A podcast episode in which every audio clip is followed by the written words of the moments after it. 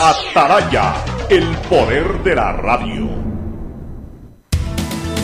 El siguiente en Radio Atalaya es un programa de opinión, categoría O, apto para todo público. La hora del pocho, la hora del pocho se viene con todo en Radio Atalaya. La hora del pocho, la hora del pocho. Alfonso el Pocho Car y su equipo traen para ustedes la opinión política, la opinión deportiva, más premios, sorpresas, regalos para sus oyentes. La hora del pocho, aquí en Radio Atalaya, cada día más líderes. Buenos días, este programa es auspiciado por Aceites y Lubricantes Gulf, el aceite de mayor tecnología en el mercado. CFN continúa trabajando por el desarrollo de nuestro país. El desarrollo es ahora. Claro, sigue trabajando para que te mantengas siempre conectado. Por eso al comprar tus paquetes de 3 y 5 dólares te llevas el doble de gigas. Universidad Católica Santiago de Guayaquil y su plan de educación a distancia. Formando siempre líderes. Banco del Pacífico, el Banco Banco, con su línea de crédito Reactívate Ecuador al 5% de interés a 3 años y con los primeros 6 meses de gracia. CNT, conectémonos más con recarga de 3 dólares. Recibe sin costo una suscripción a CNT Gamers, el portal con los juegos más top.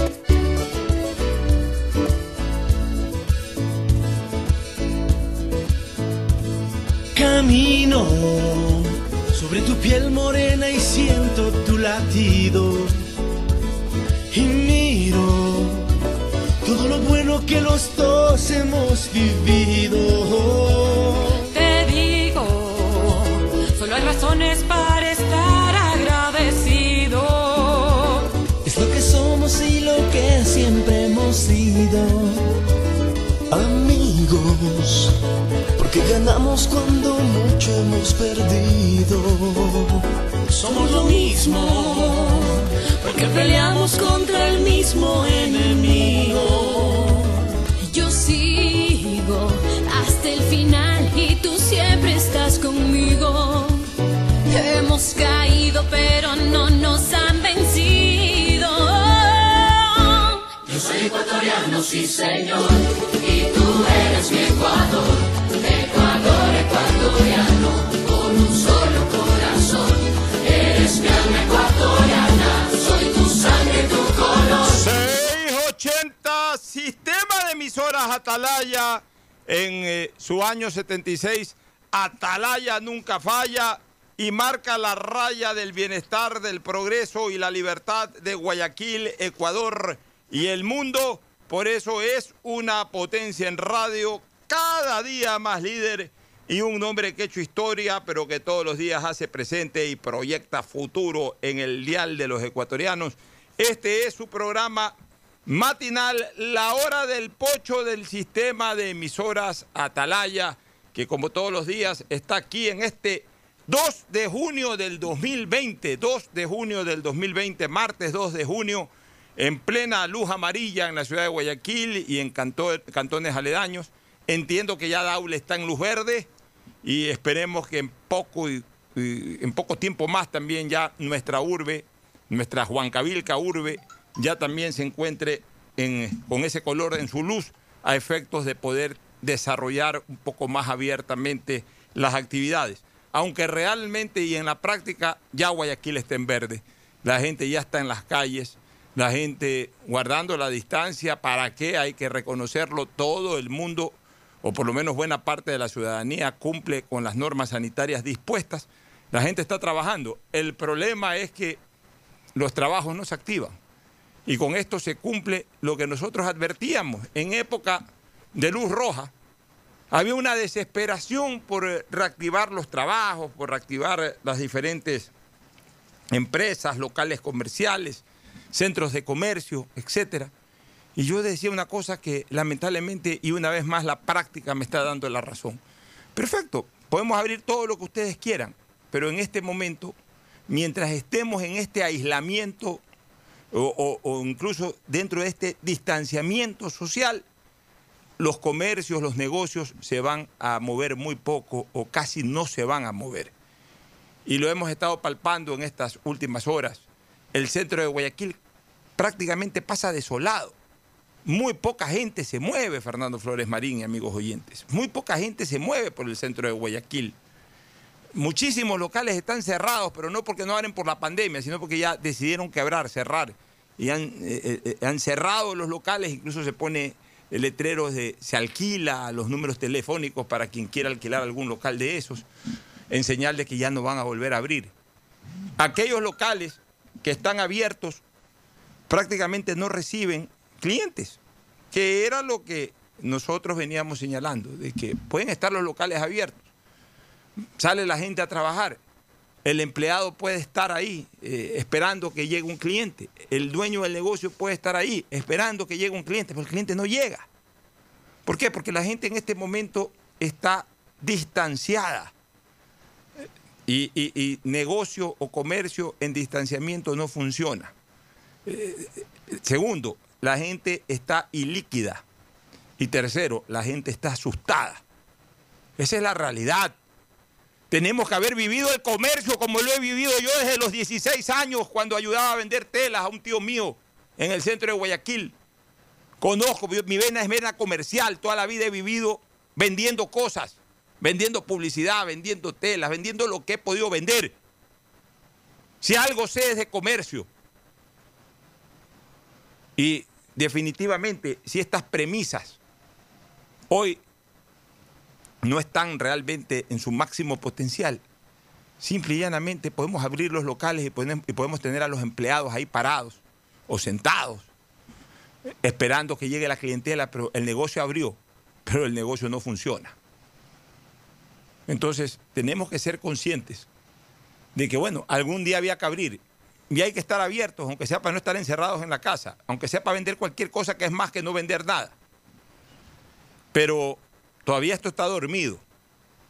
Vuelvo a repetir, la gente está distanciada por un lado, no distanciada en cuanto a la relación, pues sí distanciada físicamente. Por otro lado, la gente está ilíquida, es decir, no tiene plata. Y tercero, la gente está asustada en lo económico, porque definitivamente no sabe qué va a pasar en el futuro. No sabe qué va a pasar en el futuro. Entonces la gente en este momento no gasta su dinero. Si alguien tiene 100 dólares en el bolsillo, piensa mil veces cómo gastar esos 100 dólares. Hasta el último segundo analizan qué gastar esos 100 dólares. Ya no es que pasa por ahí, ve, me gustó tal cosa, ¿cuánto cuesta? 15 dólares, toma 15 dólares. No. Ya en este momento con esos 100 dólares, a ver qué tengo que, qué tengo que comprar para comer mañana. Tengo que comprar eh, carne, pescado, leche, huevos, eh, no voy a comprar papas, no como papas ahorita. Arroz, bueno, ya, antes compraba tres fundos, ahorita voy a comprar una. Y ahí se me van 30, 40 dólares y los otros 60 dólares los guardo porque la próxima semana a lo mejor no tengo ingreso y con esos 60 dólares como la próxima semana. Entonces, los negocios que de alguna u otra manera se mantienen activos son los mismos de la cuarentena. Supermercados, tiendas, porque es lo único que la gente compra en este momento. Esa es la situación post-COVID, que es terrible. Por eso yo alguna vez decía, ojalá nos quedemos de largo en cuarentena, porque por lo menos en cuarentena estamos congelados en este momento. Ahora ya no, ya nos estamos descongelando, ya salimos del refrigerador, ya nos estamos descongelando. El problema es que todavía no estamos en condiciones de verdaderamente activar. Si de por sí, antes de la pandemia, la economía del Ecuador estaba en una recesión terrible, casi que eh, eh, eh, estática, porque había perdido absolutamente todo el dinamismo, la economía del Ecuador. En este momento, pues, es terrible esto. Pero bueno, igual hay que seguir dando ideas, opiniones para ir saliendo de este embrollo. Fernando Edmundo Flores Marín Ferfloma, nuestro comentarista adjunto, saluda al país. Fernando, buenos días y también un comentario tuyo sobre este tema. Eh, buenos días con todos, buenos días, Pocho. Uh, decía que cuando se reabran los negocios iba a ser más duro, como que como era empezar de cero y hasta quizás más duro. Y bueno, está dando, esto va a tomar algún tiempo reactivarse con la presencia de compradores en, los locales comerciales. Porque más allá de lo que tú expones, también cambió el hábito de compra y el hábito de venta de algunas personas. Ahora se usa mucho la venta online, se usa mucho el delivery, es decir, el envío a domicilio. La gente prefiere pedir y que me traigan a mi casa, a mi domicilio, no salir yo. Entonces, eso muchas empresas, muchas empresas lo están practicando lo están haciendo no solamente con, con alimentos o con comida, sino lo están haciendo con, con electrodomésticos, con, con cualquier cosa. La gente y los grandes almacenes han implementado este sistema y este sistema yo creo que ya se va a quedar. Yo creo que va a ser una nueva forma de, de comercio, de comprar y de adquirir bienes y de vender bienes, porque tú entras en, eh, en algunas páginas y encuentras oferta de bienes, de lo que puedes comprar de distintos tipos para gimnasia, para, para, libros, todo, todo lo encuentras en, eh, hay que tener cuidado, eso sí, pues quien los oferta y asegurarse de que, de que son eh, ofertas serias, pero hay mucha tendencia a eso. Yo creo que, que eso también afecta mucho a los locales que están acostumbrados en el centro de Guayaquil, sobre todo, a que la gente acuda donde ellos a comprar. Entonces va a tomar tiempo, va a tomar un tiempo, yo creo que, que es duro, entiendo a la gente, pero también creo que es un poquito de paciencia, no desesperarse, saber que esto les va a durar por lo menos un par de meses hasta, hasta empezar nuevamente a sentir esa actividad cercana a lo que tenían antes. Así es, Fernando. Y mientras tanto los problemas siguen y comenzamos a pagar cuentas de la pandemia. Tú conoces a, a un amigo mío, que estoy seguro que es amigo tuyo, cuyos nombres y, y además es un gran oyente de este programa, responde a los nombres de Jorge Antonio Cronfle Baracat. ¿Lo conoces? Me suena. ¿Te suena Jorge Cronfle Baracat? Me suena. Titán, como yo le digo a Jorge. toda la vida. Titán, como yo le digo a, a Jorge Cronfle Baracat. Oye, ¿sabes cuánto le ha salido de la planilla eléctrica a Jorge Cronfle Baracat? No, ni idea. 1.134 dólares con 79 centavos. ¿Te puedes imaginar? Pero yo pregunto una cosa, para, para ir viendo. A mí no me llegó planilla eléctrica, ¿ya? No había llegado estos tiempos. Y justo viendo cómo hacer para pagar y todo, momento del pago, se- me salió 110 dólares, que no es lo que yo pago. Pero, pero tengo entendido que, que- y eso quisiera que Jorge nos lo puede confirmar, que están acumulados los meses ahí. Ya, aquí tengo la factura de él. Mira, él tenía un valor acumulado por pagar, valores pendientes. Tenía dos valores pendientes. Dos. que deben ser de marzo y abril. Ya, dos valores pendientes. ¿Sabe cua- ¿Sabes cuánto le salieron los dos valores pendientes, sumados los dos valores pendientes? Y yo no creo que sean mayo y abril siquiera. Eh, eh, abril y, y- y- yo no creo que Marzo puede ser marzo y abril o puede ser febrero y marzo de repente. O puede Eh, ser febrero y marzo. Déjame ver de cuándo es exactamente esta factura. Esta Dame factura. Por favor, este pocho. ¿Perdón? Te quédate la fecha de emisión de factura. exactamente, estoy, estoy buscando eso, estoy buscando eso. Este, la lectura eh, fecha hasta el 9 de abril, o sea que esta, esta es una factura, esta es una factura, lectura anterior, de marzo. sí, esta vendría a ser, un- esta vendría a ser la primera factura de la, de la, de la emergencia. No, sería de marzo entonces. Ya, esta vendría a ser la primera factura de la emergencia. Pero no está acumulado. Ya, no, espérate. Jorge debía dos facturas, aquí tiene este, valores pendientes dos. Ya, Por alguna razón no las puedo pagar, no sé.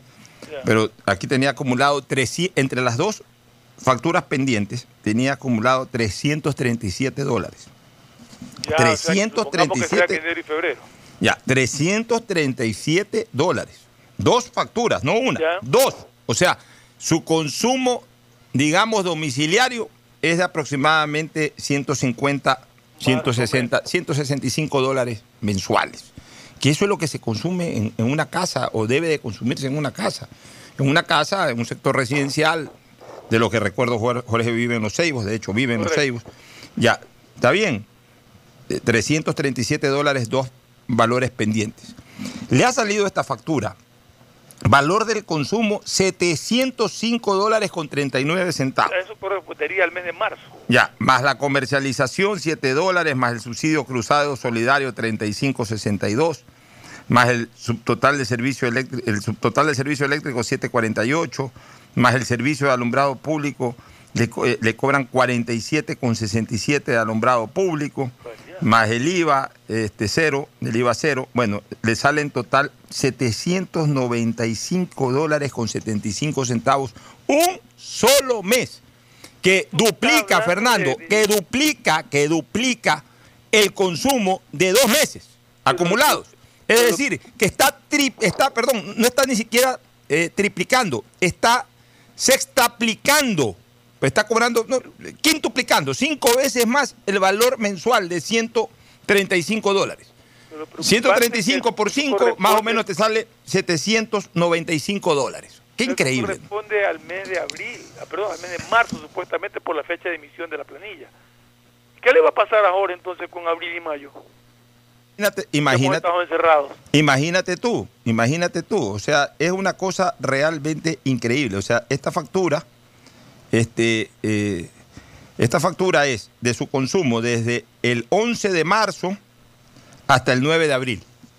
O sea, aquí está incluido, o sea, eh, prácticamente ahí eh, esta factura se le ha quintuplicado por su consumo domiciliario los 20 días, los primeros 20 días de la cuarentena. De cuarentena, claro. Vos te digo, ¿qué le va Los a primeros en abril y 20, mayo? 22 días de cuarentena. Ahora veamos qué factura le sale a Jorge Cronfle, Baracat, mi buen amigo, nuestro buen amigo, por sus consumos ya de abril a mayo y de mayo hasta junio. O sea, una cosa terrible. Esto lo habíamos advertido, este, Fernando. Este- este- esto es un crimen y, y más crimen es, y no porque es a nuestro amigo Jorge Cronfle Baracat, porque esto le está pasando a muchísima gente, en valores menores, mayores, no sé. Pero esto ya lo, lo- nosotros lo advertimos el 2 de abril. O sea, antes de que le tomen la lectura de esta factura o de esta planilla a Jorge Cronfle, nosotros enviamos una carta pública al presidente de la República, al vicepresidente de la República, al, al, eh, al- al- a los direct- al ministro de Energía y Minas. Le enviamos una carta explicándole, por favor, que lo que tiene que hacerse es el cobro lineal el cobro de la tarifa lineal y no el cobro de la tarifa exponencial, pegándose saltos de rango a rango.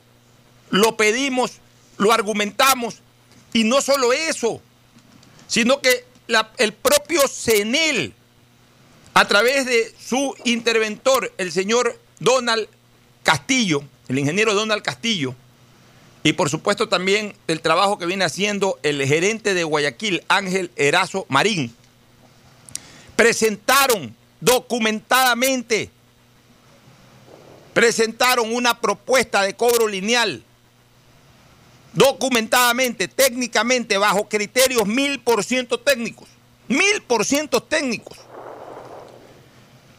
Ya incluso hay un proyecto de resolución del Arconel, que está esperando ese proyecto que se sienten estos caballeros del Arconel aprobar esa, esa resolución.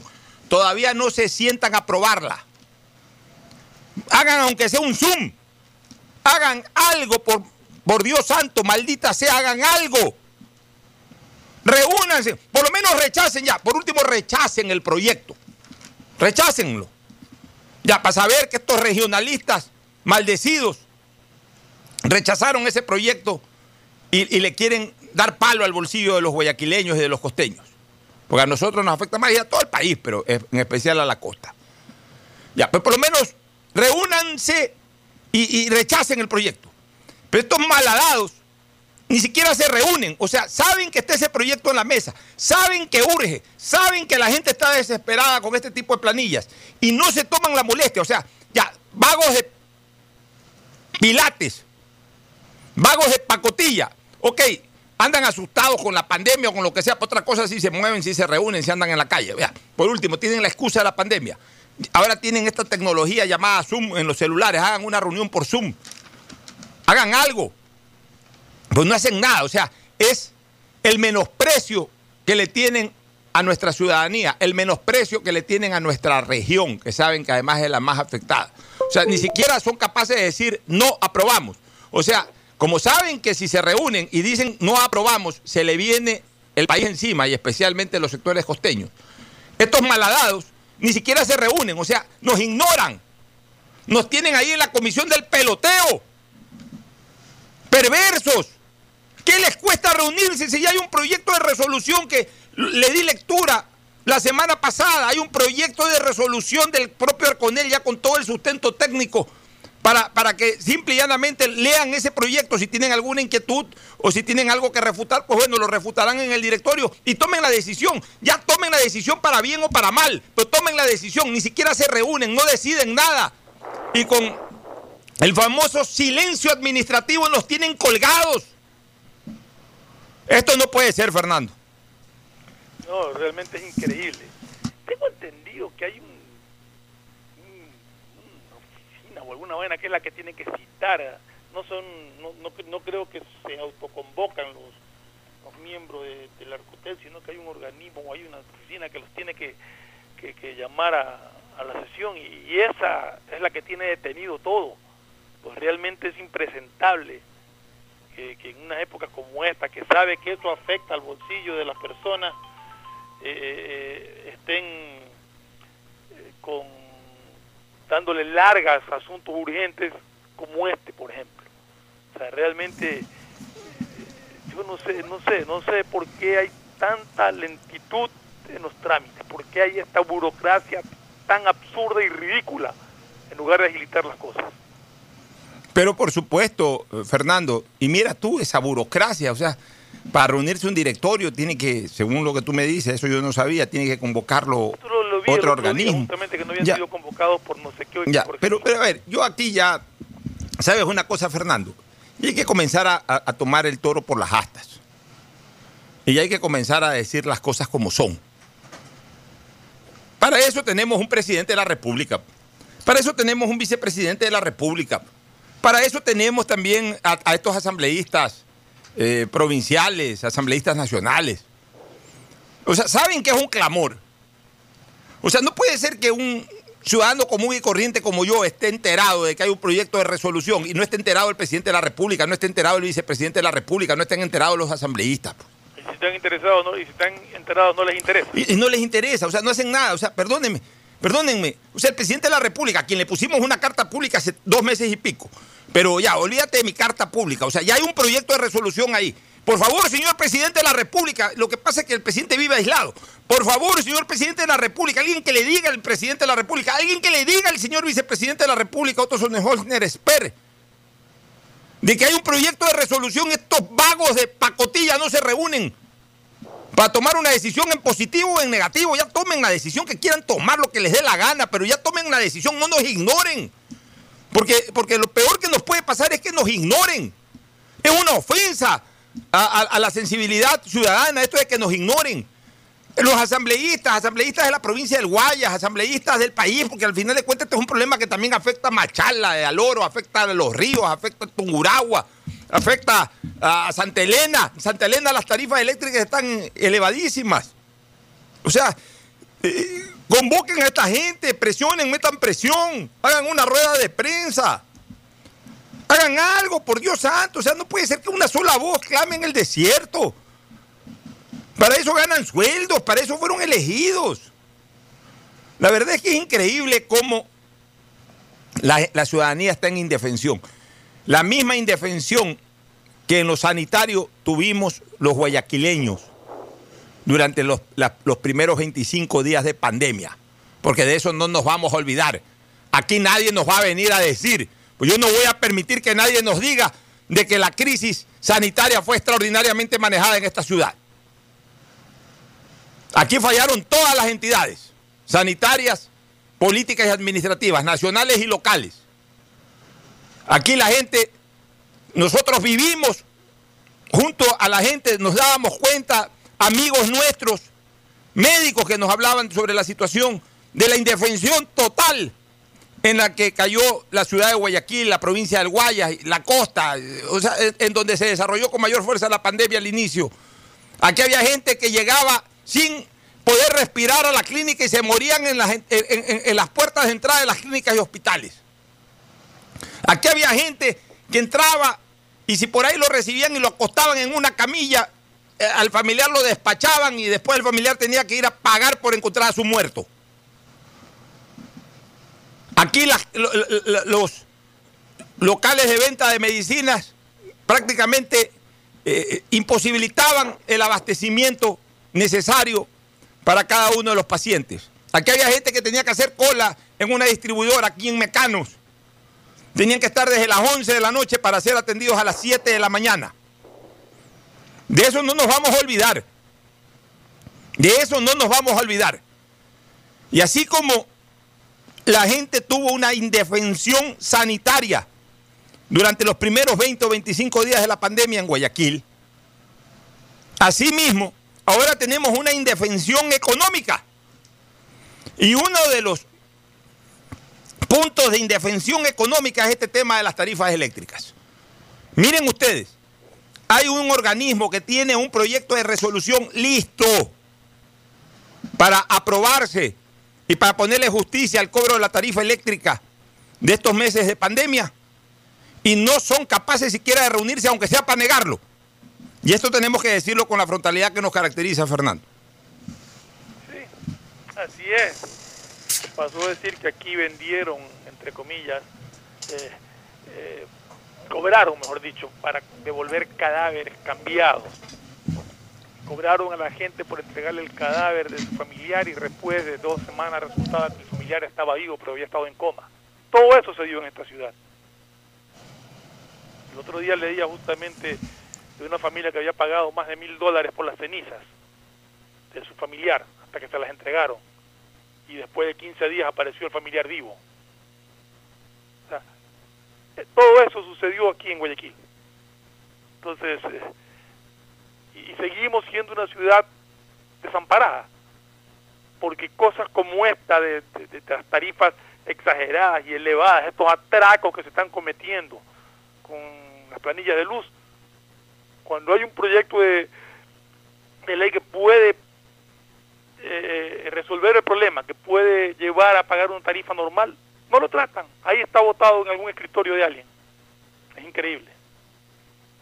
Sí, Fernando. Bueno, nos vamos a la pausa, a la primera pausa del programa. Vamos a retornar con el doctor Luis Urita, que es un prestigioso clínico y que ha sido uno de los médicos que mejor ha manejado el tema COVID en el Omni Hospital, para que nos cuente en primer lugar cómo está el escenario en este momento, el escenario médico cómo se encuentra la clínica donde él trabaja, si tiene referencias sobre otras clínicas privadas, cómo está la cosa. Siempre están intercomunicados los médicos a través de los chats.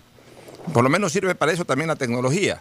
Eh, arman grupos de médicos, ¿no? Eh, grupos de médicos del mismo, de la misma clínica, a veces hacen grupos de chat con médicos de otras clínicas y, han estado constantemente en comunicación, informándose.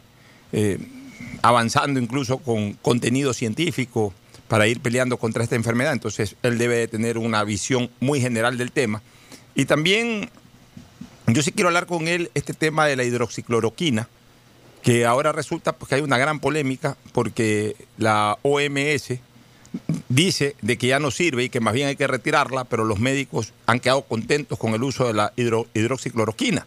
Entonces, ¿quién mejor que le crees a los Yo, hace rato que le perdí credibilidad. Yo le perdí credibilidad, pero igual, eh, aunque sea, tiene un membrete ahí que es Organización Mundial de la Salud. Entonces, por eso quiero preguntarle al científico, ¿no? Y, vamos a preguntarle, entre otras cosas, eso al doctor eh, Luis Urita. Luego de la pausa, ya volvemos. Perfecto.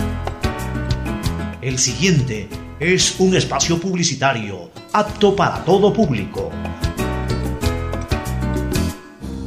Gracias a tu aporte a la seguridad social, el BIES tiene opciones para reactivarte Estás a un solo clic o llamada para tu préstamo quirografario emergente. Soluciones de pago hipotecarios en mora. Extender el tiempo de pago de tu crédito. Tu capacidad de endeudamiento ampliada y mucho más. Conoce todas las acciones del BIES en www.bies.fin.es o contacta a 1-800-BIES-7. El BIES está más cerca de ti, más cerca de todos. Aportamos al futuro. Si quieres estudiar, tener flexibilidad horaria y escoger tu futuro, en la Universidad Católica Santiago de Guayaquil trabajamos por el progreso en educación, ofreciendo cada día la mejor calidad. Estamos a un clic de distancia. Contamos con las carreras de marketing, administración de empresa, emprendimiento e innovación social, turismo, contabilidad y auditoría, trabajo social y derecho. Sistema de Educación a Distancia de la Universidad Católica Santiago de Guayaquil formando líderes siempre. Han sido días difíciles para el país, pero al igual que tú, no nos rendimos y seguimos empujando por el desarrollo. Por eso el gobierno de todos, a través de la CFN, destinó más de 50 millones en financiamiento para capital de trabajo con su producto Pyme Express Hoy, son más de 800 pequeñas y medianas empresas beneficiadas que darán un gran alivio a sus negocios y así cuidar los empleos de miles de familias ecuatorianas. Trabajas por el desarrollo, nosotros para apoyarte, para seguir avanzando. CFN. Toda una vida. El gobierno Hola, profesores. Si sabían que CNT tiene los juegos más pepa de la web, hablen bien. Recargando este 6 latas, recibes sin costo una suscripción a CNT Gamers, el portal con los juegos más top para que no pares de divertirte. CNT, conectémonos más. Más información en www.cnt.com.es. Gracias a tu aporte a la seguridad social, el BIES tiene opciones para reactivarte Estás a un solo clic o llamada para tu préstamo quirografario emergente. Soluciones de pago hipotecarios en mora. Extender el tiempo de pago de tu crédito. Tu capacidad de endeudamiento ampliada y mucho más. Conoce todas las acciones del BIES en www.bies.fin.es o contacta a 1-800-BIES-7. El BIES está más cerca de ti, más cerca de todos. Aportamos al futuro. Seamos responsables con los héroes de nuestras calles. En esta emergencia sanitaria, recuerda desechar las mascarillas y guantes en una funda separada de la basura común. Protégela con otra funda y cuando la saques, rocía cloro sobre ellas. Tampoco deseches objetos contaminados en las calles y si son de gran volumen, llévalos a los centros de acopio autorizados. Encuentra las direcciones en www.puertolimpio.com. Puerto Limpio Juntos por Guayaquil. Han sido días difíciles para el país, pero al igual que tú, no nos rendimos y seguimos empujando por el desarrollo. Por eso el gobierno de todos, a través de la CFN, destinó más de 50 millones en financiamiento para capital de trabajo con su producto Pyme Express Hoy, son más de 800 pequeñas y medianas empresas beneficiadas que darán un gran alivio a sus negocios y así cuidar los empleos de miles de familias ecuatorianas. Trabajas por el desarrollo, nosotros para apoyarte, para seguir avanzando. CFN. Toda una vida. El gobierno Hola, profesores. Si sabían que CNT tiene los juegos más pepa de la web, hablen bien. Recargando este 6 latas, recibes sin costo una suscripción a CNT Gamers, el portal con los juegos más top para que no pares de divertirte. CNT, conectémonos más. Más información en www.cnt.com.es. Detrás de cada profesional hay una gran historia. Aprende, experimenta y crea la tuya. Estudia a distancia en la Universidad Católica Santiago de Guayaquil. Contamos con las carreras de marketing, administración de empresa, emprendimiento e innovación social, turismo, contabilidad y auditoría, trabajo social y derecho. Sistema de educación a distancia de la Universidad Católica Santiago de Guayaquil, formando líderes siempre. Llegó el momento de volver a abrir las puertas a la ilusión, de prender las luces a un futuro mejor, de empezar de nuevo. Presentamos Crédito Reactiva de Ecuador, un crédito con fondos del gobierno nacional para micro, pequeños y medianos empresarios al 5% de interés. Recíbelo ahora y empieza a pagar en 6 meses hasta 36 meses plazo. Llegó el momento de reactivar la producción y proteger el empleo. Juntos saldremos adelante. Banco del Pacífico. El gobierno de todos. Que es mejor nunca tener que escuchar. Porque cada motor es diferente. Desde hace 104 años, lubricantes Gulf mantiene la más alta tecnología y calidad en línea de aceites para motores a diésel y gasolina. Está hecho con una fórmula especial para dar excelente protección a todo tipo de motores, evitando el desgaste prematuro de pistones, anillos y árbol de levas, ayudando a mantener limpio el motor y libre de depósitos que se forman por las altas o bajas temperaturas. Dele a su motor lo que se merece. Lubricantes Gulf, la más alta tecnología en lubricación. 104 años preservando la vida de su motor. Lubricantes Gulf. Gulf es más lubricante.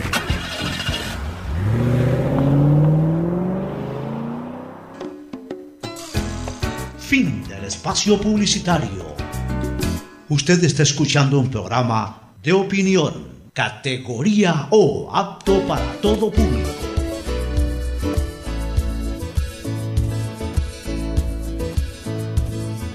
Camino sobre tu piel morena y siento tu latido. Y miro todo lo bueno que los dos hemos vivido. Te digo, solo hay razones para estar agradecido. Es lo que somos y lo que siempre hemos sido. Amigos, porque ganamos cuando mucho hemos perdido. Somos lo mismo, porque peleamos contra el mismo enemigo. Yo sigo hasta el final. Muy bien, retornamos, retornamos al programa y eh, el tema que habíamos anunciado, justamente que tiene que ver con el COVID. Y ya tenemos en línea al doctor Luis Urita. Doctor, buenos días. Cuéntenos un poco cómo está el escenario médico, por ejemplo, en la clínica que usted labora, en el Omni Hospital. Pero como sabemos que ustedes entre médicos tienen chats con, galenos de otras clínicas y de hospitales, en términos generales, ¿qué se comenta sobre la posibilidad de un rebrote o sobre un, un estado de nivel bajo de esta enfermedad eh, durante estos 12 o 13 días que ya tenemos de luz amarilla? Adelante, doctor. Buenos días, eh, gracias por la entrevista. Bueno, eh, el día de hoy se publica algo que es bastante interesante y es las estadísticas de fallecidos en el en la última semana del 24 al 31 comparado con el año anterior y vemos que en, reali- en relación a mortalidad únicamente un día hubieron dos personas fallecidas arriba de lo que consideramos eh, un periodo de fallecimiento normal comparado con el año anterior. El resto de días el fallecimiento fue cero. Si lo traducimos a número de pacientes, eh, pues esto ha bajado muchísimo, ¿no? Eh, lo que estamos viendo, yo tengo dos pacientes hospitalizados, son pacientes de Quevedo, por ejemplo, y los familiares de ellos como casos nuevos. Pero casos nuevos en Guayaquil eh, realmente no estamos viendo. Las unidades de cuidados intensivos y las emergencias están viendo eh, muy pocos casos, de forma que creo yo que estamos en una situación de franco aplanamiento de la curva.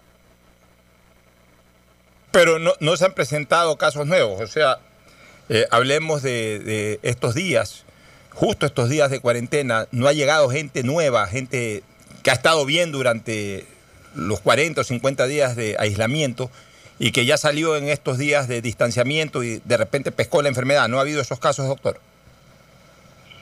No en proporciones así alarmantes. O sea, de Guayaquil realmente yo no he logrado ver casos nuevos y los casos nuevos que se han visto en otras unidades hospitalarias del municipio y todo son muy pocas, muy pocos. Eh, lo que uno esperaría eh, de forma habitual.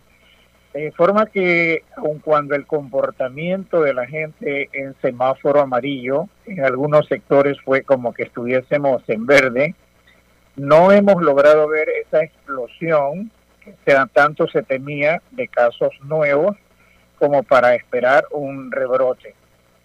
Y curiosamente, los casos nuevos que se están viendo, algunos casos nuevos, son de gente que consulta porque han tenido algún contacto y, y son positivos, sí, pero eh, no sabemos cuándo, desde cuándo son positivos y han sido asintomáticos. Más son las consultas que estamos viendo por personas que tienen que ingresar al trabajo y que les exigen un test de anticuerpos y en ellos vienen con el test que tienen un IgM eh, negativo, que significa que ya no hay respuesta inmunológica al virus, y un IgG positivo, que significa que tuvo la enfermedad, pero en este momento está con un poco de con inmunidad, ¿verdad? Entonces, eso, eso sí estamos observando, pero han sido casos leves que no han dado síntomas y si no es por la exigencia para trabajar, no nos hubiésemos dado cuenta. Muy bien, doctor. Este, Fernando, ¿alguna inquietud sobre el estado en Guayaquil el estado sanitario en Guayaquil durante estos 14 o 15 días? No, más bien yo quería preguntarle algo que eh, lo, lo- lo escuché a- en un momento al doctor de- que nos comunica siempre desde España y que también lo he leído de ciertos científicos italianos que hablan de que el virus conforme pasa el tiempo va perdiendo carga viral, va perdiendo fuerza. Y eso tiene que ver quizás un poco con, que ya no haya los casos tan graves como hubieron en, eh, durante marzo y abril, que ahora sigue estando el virus, sí hay, hay que seguir teniendo cuidado, pero que su carga viral ya no es tan potente. Sí, es correcto lo que usted menciona. Hay que tomar en consideración eh, algunos factores. Uno es lo que se llama la carga viral. En el mes de marzo, en Guayaquil existía una carga viral impresionante, no solo en los hospitales, sino probablemente en la calle o en algunos sitios eh, un poco cerrados, ¿verdad? Entonces, a mayor carga viral, hay mayor facilidad de infectarse y que esta infección sea severa. En la actualidad, esa carga viral de la que hablamos, al haber menos casos, eh, es mucho menor. Entonces, la persona que se contagia en este momento con tan baja carga viral, probablemente hace manifestaciones muy leves porque de alguna manera, por el contacto previo que ya ha habido, aun cuando no nos detecten anticuerpos contra el virus, algo de inmunidad innata debemos tener contra el virus.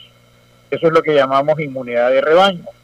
Hemos tenido tanto contacto que aun cuando seamos en estos momentos negativos, debemos tener algún grado pequeñísimo de inmunidad que tal vez no se refleje en el examen, pero que cuando nos contagiamos nos dan síntomas muy leves. Entonces, por eso se habla que el virus en la medida que pasa el tiempo va perdiendo fuerza, pero es propiamente no tanto que pierde fuerza, sino que el individuo como que se prepara para la respuesta al virus, nuestro sistema inmunológico se va preparando, porque como que nos están vacunando de a poquito, de a poquito, de a poquito el virus, sin desarrollarnos una enfermedad y a la final eh, vamos a tener algún grado de inmunidad. Ya, doctor, yo quiero hacer una analogía y conversar con usted este tema, porque e- esto que preguntó Fernando Flores es muy importante. Y yo quiero hacer una analogía y quiero ver si estoy equivocado o si estoy en lo cierto. Para aquello, algo recuerdo de mis estudios de virología cuando estudié medicina. Yo no soy médico, pues estudié hace treinta y pico de años. Mi, mi primera línea académica fue justamente en la Facultad de Medicina de la Universidad Católica. Cursé cuatro años aprobados. En el quinto año me retiré porque de- decidí vincularme plenamente al periodismo. Pero obviamente, pues entre eh, otros grandes profesores tuve a alguien que falleció en esta crisis del COVID, el doctor, eh, Vera, el doctor Ernesto Gutiérrez Vera. Y, en base a lo que más o menos recuerdo y a una simple lógica, yo calculo, doctor, de que la carga viral, la disminución de la carga viral se produce por algo.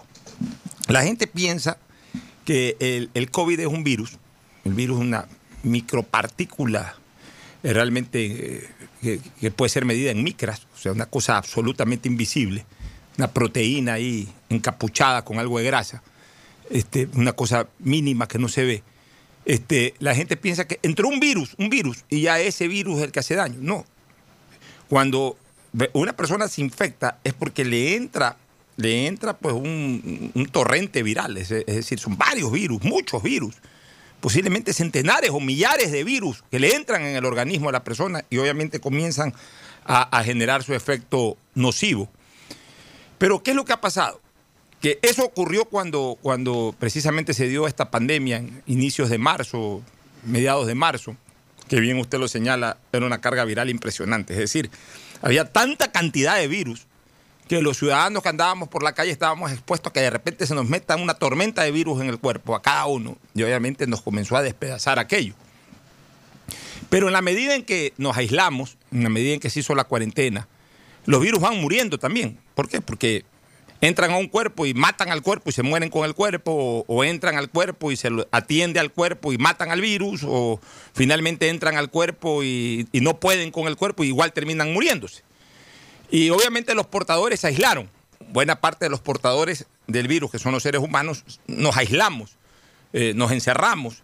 Entonces ya, pues el virus no vive, no vive años, ni vive semanas, ni vive meses, vive pocos días. Entonces, como no había la posibilidad de transmitirse a, a otros cuerpos, el virus fue muriendo también. El virus fue muriendo, fue muriendo, y ahí quedan unos cuantos virus todavía. Queda un 5% de repente de la cantidad de virus que hubo en marzo. Entonces, evidentemente, y aún manteniendo el distanciamiento y la protección del caso, los virus no pueden ingresar a los cuerpos de las personas, o si ingresan, lo hacen en una cantidad tan pequeña, tan mínima, que no hacen efecto y que simplemente el sistema inmunológico de los seres humanos, los glóbulos blancos, actúan inmediatamente o el sistema inmunológico en, en general actúa inmediatamente y con eso neutralizan por ahí a los pocos virus que ya en este momento pueden entrar al organismo humano.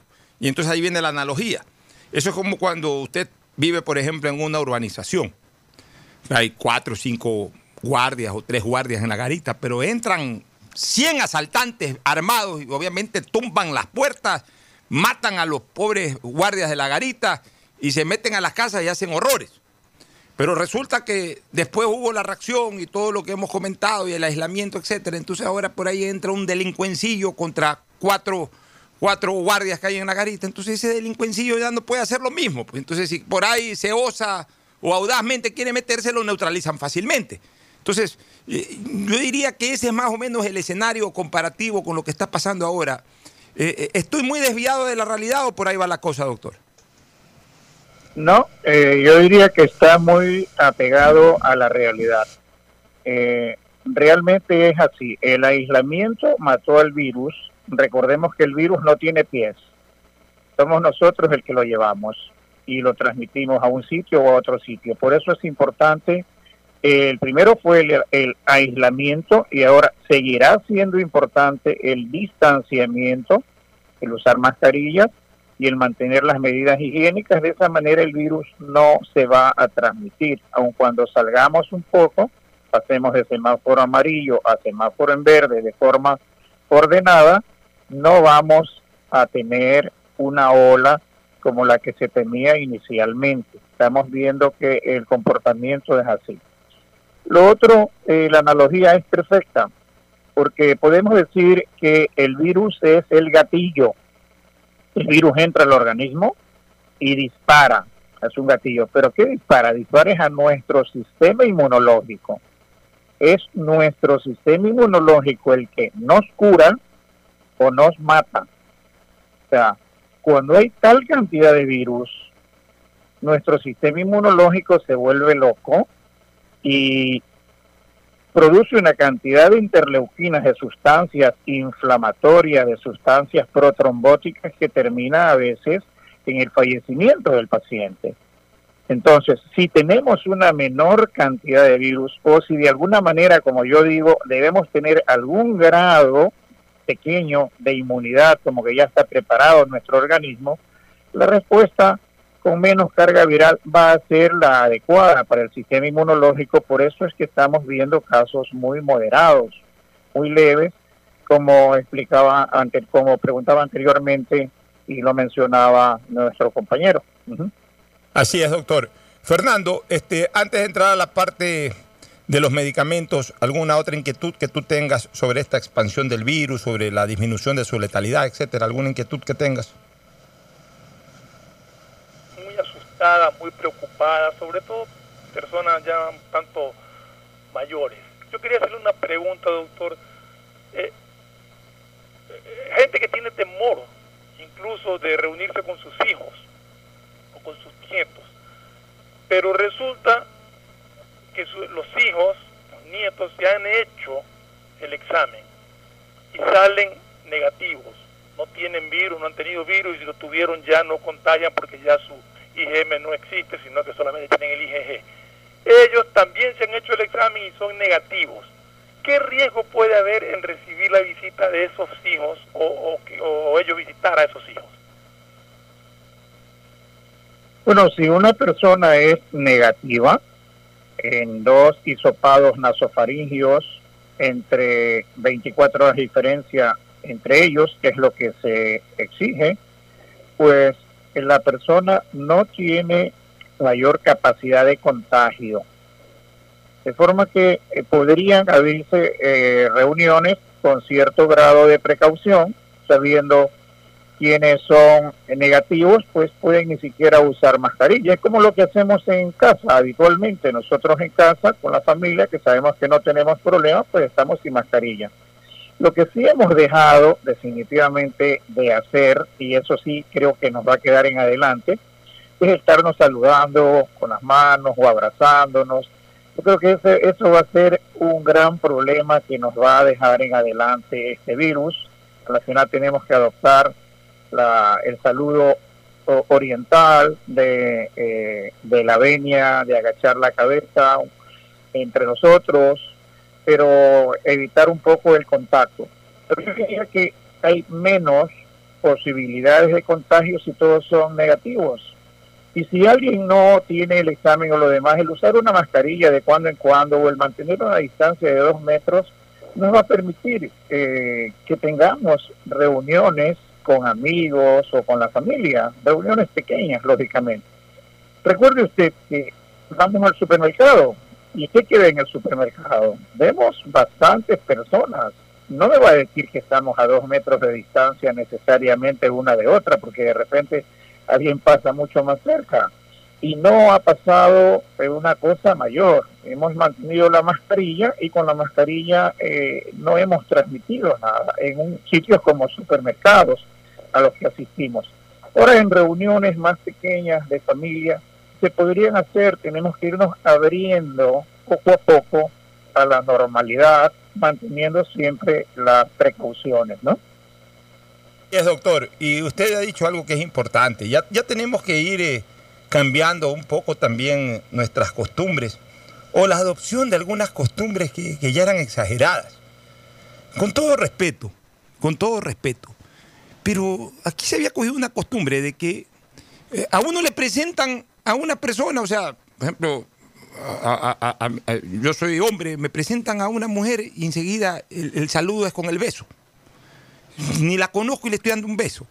O una amiga de una hija o una amiga de una nieta, eh, fulana, mi amiga, saludo con beso. O sea, el saludo del beso tiene que ser un saludo ya un poco más cercano, más estrecho, quizás con, con- con familiares con los que uno siempre se ha besado. En la mejilla estoy hablando, por supuesto, ¿no? O sea, un saludo familiar, un saludo de, de mucha cercanía. Pero resulta que en este país habíamos cogido la costumbre de besuquearnos con todo el mundo. Y ahora hasta entre hombres. Eh, eh, adoptando cierta costumbre argentina de que ahora entre hombres se hacen amigos y se, ven de, se ven de vez en cuando y el saludo con un beso en la mejilla. O sea, el saludo del beso tiene que ser un saludo muy, pero muy estrictamente familiar o muy cercano. Padre con hijo, eh, entre hermanos quizás, este, pa- eh, abuelos con nietos, nietos con abuelos, punto. Amigos o amigas ya de verdaderamente que son amigos de mucho tiempo, bueno, que ya nos hemos acostumbrado en el pasado a saludar con un beso, bueno, mantener la costumbre ya cuando esto vuelva a la normalidad. Pero resulta, vuelvo a repetir, de que a uno le presentan a una persona y hay que saludarse con beso. Al final de cuentas, algún momento vamos a tener que darnos la mano, porque eso, eso, eso yo creo que no se puede prescindir. O sea, eh, es muy difícil saludarnos siempre a distancia. Ahora sí, pero en algún momento a lo mejor nos vamos a volver a dar la mano. Pues darnos la mano. Si un hombre o una mujer, darse la mano. Si son dos hombres, darse la mano. Abrazos, la gente muy cercana. Me va a pesar mucho con mi buen amigo Lucho Hanna, Muse, con quien toda la vida nos hemos dado abrazos y cada vez que nos damos un abrazo llevamos la contabilidad del abrazo, ya vamos por el abrazo 350 y pico de mil. Bueno, eh, eh, ese fue su último abrazo conmigo o el mío con él. Hace algún tiempo que nos vimos. Ya de aquí en adelante pues tendremos que simple y llanamente saludarnos a cierta distancia y, prescindir del abrazo. Pero, pero e- esto aquí es verdad. O sea, ya tenemos que ir cambiando un poco esta costumbre. Por ejemplo, doctor, eh, he visitado un par de veces a mi señora madre, que ya tiene 80 años, que tiene algo de diabetes, entonces eh, ella, ella es muy sana, pues tiene un pequeño problema de diabetes, no una diabetes declarada, pues sí un pequeño problema de diabetes.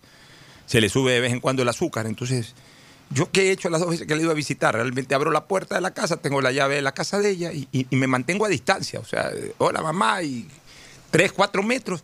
Porque también tenemos que ir eliminando ciertos temores o miedos, doctor. Por ejemplo, eso de que si pisamos un lugar solamente por estar en el lugar ya vamos llevando el virus. O, o si llevamos una funda de algo que en la funda va el virus. O sea, yo creo que ya también debemos ir perdiendo un poco de temor en ese sentido. Ir descartando en donde realmente no se produce la contaminación o la transmisión del virus. Porque esa es otra. O sea, llegó un momento en que hasta con la mirada decíamos que transmitíamos el virus.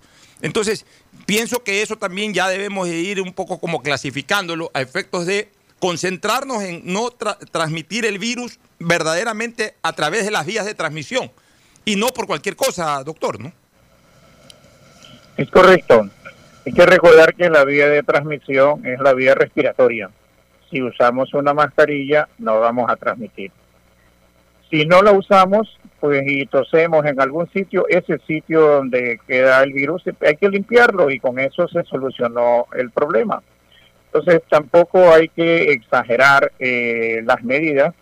Los guantes no son una medida de protección completa. Se puede ir sin guantes, pero cuando haga contacto todo tenga un gel y se limpia las manos y solucionado el problema.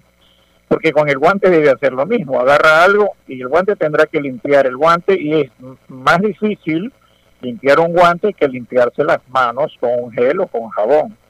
Entonces sí tenemos que ir entrando gradualmente en una normalidad, manteniendo un distanciamiento, pero sin llegar a la exageración. Creo que vamos, vamos por buen camino y si bien no tenemos que relajarnos, tampoco hay que estar eh, tan tensos como estábamos al inicio de esta pandemia, ¿no?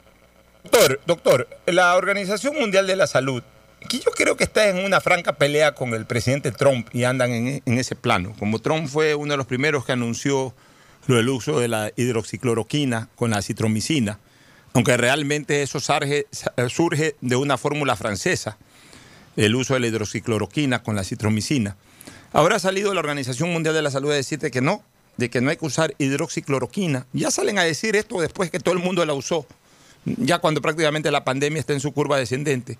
Recién salen estos señores a hablar sobre este tema. Pero yo lo escuché varias veces a usted, hemos tenido el gusto de entrevistarlo muchas veces usted ha tenido muchos éxitos en, el momento duro de la pandemia, trató a mucha gente y la sacó adelante. Y usted nos ha hablado de, de las bondades de la hidroxicloroquina, de la propia citromicina, pero obviamente combinada, mezclada con otro tipo de medicamentos. Luego se descubrió de que eh, el tema también iba por por el lado inflamatorio, mezclada ahí con corticosteroides, mezclada también con heparina o anticoagulantes, o sea, generando una especie como de bomba eh, en donde se mezclaban varios elementos farmacéuticos a efectos de sacar adelante al, al paciente. Pero estos señores de la OMS dicen de que no, que, hay que prohibir, o sea, ni siquiera que no recomiendan, sino que prohíben la hidroxicloroquina. Entonces, ¿cuál es su opinión científica al respecto, doctor? Bueno, la OMS se basó en un estudio de Lancet, que fue un estudio ni siquiera observacional. Ellos lo presentaron como observacional, pero luego se vio que era un estudio que era simplemente de una empresa Estados Unidos, en sede en Chicago, revisaba los récords hospitalarios de cientos de hospitales en seis continentes y revisaron más de 96 mil récords y compararon pacientes que usaban hidroxicloroquina sin o con acitromicina o cloroquina sin o con acitromicina y lo compararon con los que no usaron y sacaron conclusiones. Pero esa revista o esa publicación de Lancet, que es la revista, ha tenido enorme cantidad de críticas, críticas eh, terribles, hasta para solicitar, porque estamos con un grupo de, eh, de amigos sudamericanos haciendo una carta al editor para tratar de que retiren ese artículo, porque se demostró enorme cantidad de fallas. Parecería como que ese artículo fue, fue fabricado a la medida, porque solo una empresa, la que le digo, era la que mantenía los datos y se niegan a dar los datos para que lo revisen, ¿no? Entonces eso ha sido un escándalo y más bien la OMS que tomó apresuradamente eh, la decisión de suspender el brazo de estudio de hidroxicloroquina y el gobierno francés también que tenían una pelea con el descubridor de acitromicina e hidroxicloroquina de forma temprana como se debe usar y nuestro Ministerio de Salud que tomaron la decisión de no usarlo pues han quedado mal porque se basaron en un estudio que está siendo criticado en la actualidad. Pero aquí salió una aclaración de que no están prohibiendo el uso, a pesar de que eh, salieron del estudio, el Ministerio de Salud, sin embargo, hizo una aclaración, los médicos pueden usarlo a su juicio perfectamente, entonces eso fue como una salida eh, que le dieron ellos, pero fue una medida muy apresurada. La hidroxicloroquina se sigue usando en España. España desobedeció completamente esto. La seguimos usando nosotros. Lamentablemente el daño que hacen con la publicación es que los pacientes se asustan con el medicamento cuando no deben hacerlo, ¿no? Hay que esperar estudios controlados. En dos o tres meses tendremos estudios controlados, doble ciego, donde veremos si realmente sirve. Pero el medicamento sirve cuando lo usamos tempranamente pero la OMS y, todos exigen que se lo use en el paciente que está prácticamente intubado. Ahí no va a servir la hidroxicloroquina y no sirven la mayoría de los medicamentos, ya es una fase muy tarde. Sin embargo, esas son las guías de la OMS. Increíble. Fernando, ¿qué te parece esto? ¿Qué fracaso más rotundo de esta OMS, de este africano, entiendo que es el secretario o el director de esta OMS? diera la impresión de que en ese organismo hay carniceros, hay eh, lavadores de carro, sin, faltarles el respeto a todas estas personas que, realizan estas actividades, ¿no? Hay vendedores de chifles, hay de cualquier cosa menos médicos. O sea, esta OMS ha fracasado rotundamente de principio a fin. Todavía le deben al mundo entero la explicación de por qué no dijeron la verdad desde que esto explotó en China. ¿Por qué no fomentaron una investigación a fondo para que desarrollado el tema en China, el mundo entero esté preparado y esté listo para afrontar la pandemia? Esta OMS ha sido el fracaso más grande. La verdad es que tiene total razón Donald Trump en haberles quitado el apoyo económico y ojalá el resto de países del mundo le quiten el apoyo económico, o sea, los países que le, dan este, estos valores o les otorgan estos valores, hasta que este fulano director de la OMS, le dé una verdadera explicación, justificación al mundo o se largue a su casa. O sea, si la OMS tiene que eh, eh, eh, reinventarse, porque no queda otra que reinventarse, este fulano tiene que irse a su casa y ahí tienen que verdaderamente garantizarle al mundo que verdaderos científicos se hagan cargo de esa, de esa institución, Fernando. Mira, Pocho, yo, hace rato perdí, perdí credibilidad en la OMS.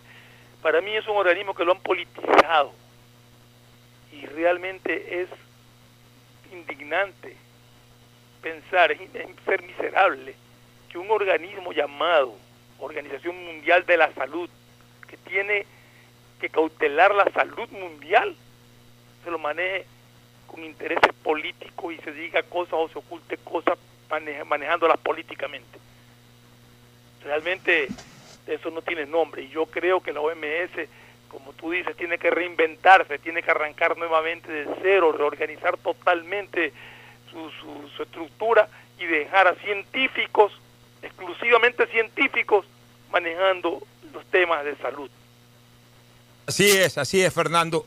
Una última inquietud, doctor, agradeciéndole una muy valiosa entrevista, como siempre, cuando le consultamos a usted cosas. ¿Se puede garantizar, doctor, que dada la carga viral actual, dado el conocimiento del manejo de esta enfermedad, dado también el hecho de que ya hay más medicamentos, que ya no se concentran en uno, dos, tres medicamentos, sino que la gama farmacéutica es más amplia y está más disponible. Es muy difícil pensar hoy de que en un caso nuevo una persona por COVID se muera, porque obviamente todavía eh, aquellos que ya entraron a la terapia intensiva, que fueron intubados, esas personas pues obviamente están en complicaciones y cuando se entra a una terapia intensiva y hay que recibir eh, ventilación adicional, este, ya el riesgo es 50-50, entonces como que eso no contaría. Estamos hablando de los casos nuevos.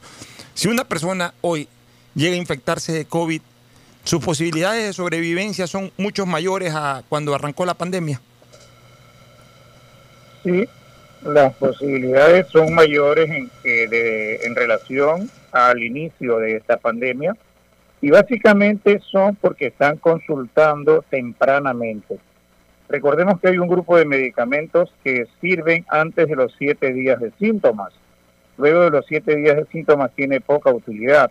Entonces, ya están consultando tempranamente y se ve que son casos leves o moderados, pues se los maneja así.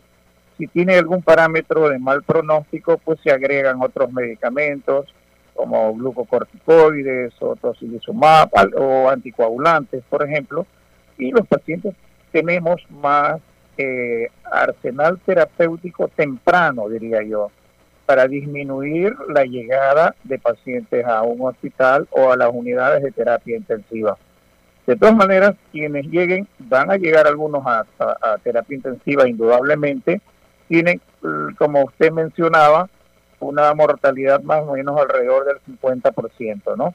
Porque eso ya va a depender un poco del sistema inmunológico de la persona, de lo tarde que ha llegado, o de, simplemente que no ha respondido adecuadamente a un tratamiento, ¿no? Tendremos eso, pero con seguridad vamos a tener mucho menos. De hecho, la experiencia de marzo, el OVNI, en mortalidad comparado con abril y esta comparado con mayo, ha ido descendiendo en viendo los últimos pacientes y la realidad es idéntica en todos los hospitales de, de la ciudad, podría decir, ¿no?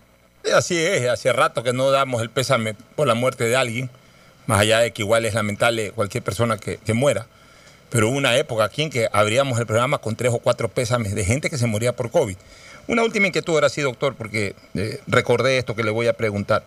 Mire, una de las consecuencias dentro del ámbito clínico, una de las consecuencias fatales del aislamiento es el hecho de, de- la toma de sangre, de la donación de sangre.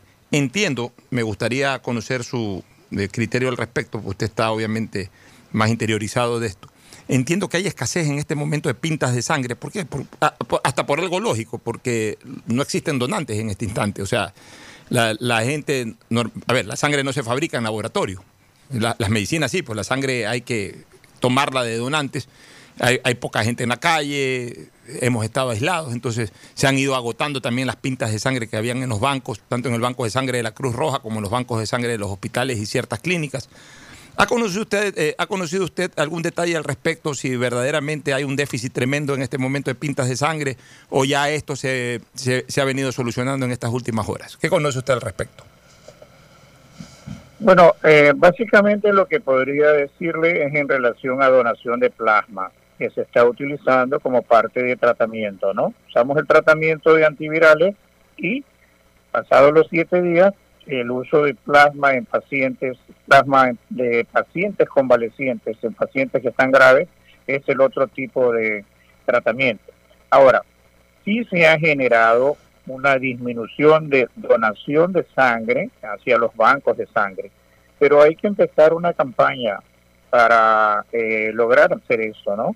Porque alguien que haya pasado ya eh, un virus, una etapa del COVID y que no tenga eh, peligro de contagio, puede ser perfectamente un donante con las características que se hacían anteriormente de descartar hepatitis, HIV, etcétera, ¿no? Entonces, pero va a requerir una campaña para que la gente se pueda acercar nuevamente a donar sangre. Sí, sí, esto es muy importante. Y vamos nosotros a liderar esa campaña porque me preocupa, no hay sangre en la ciudad, no hay sangre en el país. O sea, no estamos hablando ya de COVID, estamos hablando de un accidente de tránsito, estamos hablando de, de cualquier situación, un aneurisma o cualquier problema en donde eh, una persona pueda perder eh, pintas de sangre, no tiene cómo reponerlas y puede perder su vida por eso. Entonces, eh, esto es un tema que no hay que obviarlo. Nosotros ya alertamos en este momento, vamos a iniciar de alguna manera una campaña, porque es la mejor manera de contribuir también con la, con la salud pública. Gracias, doctor, como siempre, usted brillante en sus exposiciones. En cualquier otro momento lo vamos a molestar. Muchas gracias por la invitación. Gracias, Fernando. Gracias a todo el público que me escucha. Gracias. Perfecto, nos vamos Fernando a una pausa, retornamos, retornamos con algo más de comentarios eh, sociales, políticos y luego el segmento deportivo, ya está por acá Mauricio Zambrano, pero primero estas recomendaciones comerciales. Auspician este programa. Con CNT recarga desde 3 dólares y recibe sin costo una suscripción a CNT Gamers, el portal con los juegos más top para que no pares de divertirte. CNT, conectémonos más. Aceites y lubricantes Gulf, el aceite de mayor tecnología en el mercado. Acaricia el motor de tu vehículo para que funcione como un verdadero Fórmula 1 con aceites y lubricantes Gulf. El gobierno de todos y la Corporación Financiera Nacional continúan trabajando por el desarrollo de nuestro país. Si ya tienes un crédito con la CFN, puedes diferir tu pago con una ampliación de plazo y los pymes podrán extender el diferimiento hasta el mes de agosto. Ingresa a www.cfn.fin.es. CFN, el desarrollo es ahora. ¿Quieres estudiar, tener flexibilidad horaria y escoger tu futuro? En la Universidad Católica Santiago de Guayaquil trabajamos para el progreso en educación, ofreciendo cada día la mejor calidad y para ello estamos a un clic de distancia. Escoge la carrera de tu vocación. Puede ser marketing, administración de empresas, emprendimiento e innovación social, turismo, contabilidad y auditoría, trabajo social y también derecho. Consulta en nuestra página web mayor información y esquemas de admisión. Universidad Católica Santiago de Guayaquil, formando siempre líderes.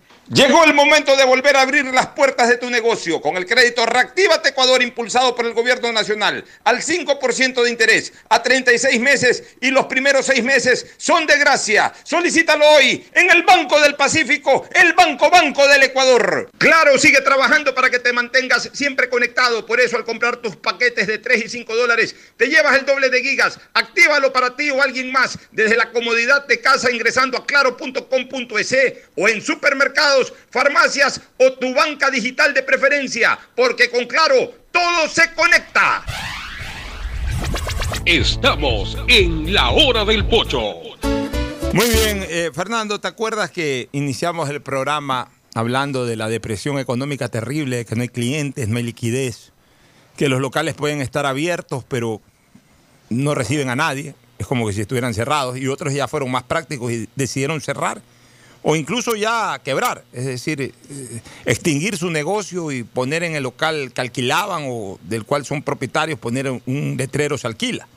O sea, la situación es dramática, pero eh, siguen apareciendo síntomas para incrementar más esta depresión eh, económica, Fernando. Por ejemplo, fíjate tú, el año pasado el Ecuador recibió ni más ni menos que 3.200 millones de dólares en remesas. ¿Qué son las remesas? O sea, el envío directo, el envío directo de dinero, dinero líquido, eh, por parte de familiares que viven en el exterior, a sus familiares, a sus cercanos que viven en el Ecuador. O sea, gente que con esto completaba lo del empleo, o sea, si, estaban empleados, completaban su ingreso eh, habitual por empleo, lo completaban con, alguna remesa que recibían, o incluso gente desempleada, de eso vivía, de la remesa, de que el papá, la mamá, el hijo, la hija, el nieto les enviaba aunque sea 200 dólares, 300 dólares mensuales por ahí a título de remesa.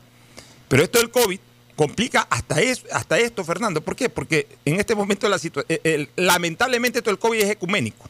O sea, afecta a todo el mundo. No es un problema de Ecuador. O sea, un problema natural, una tragedia natural, es un problema focalizado. O sea, un terremoto en Manabí y en Esmeraldas, que afectó especialmente a Manabí y a Esmeraldas. Algo al resto del país y nada a Colombia o a Perú, peor a Estados Unidos y mucho menos a Europa. Pero este es un problema ecuménico, o sea, este es un problema que afectó con la misma severidad a Europa, a Estados Unidos, a, a los vecinos de aquí de Sudamérica y por supuesto a todo nuestro país. Entonces, todos estamos en problemas. Y eso hace de que si antes mandaba, ahora o mando mucho menos o simplemente ya ni siquiera mando. Entonces, se prevé que el Ecuador pierda este año 624 millones de dólares en remesas.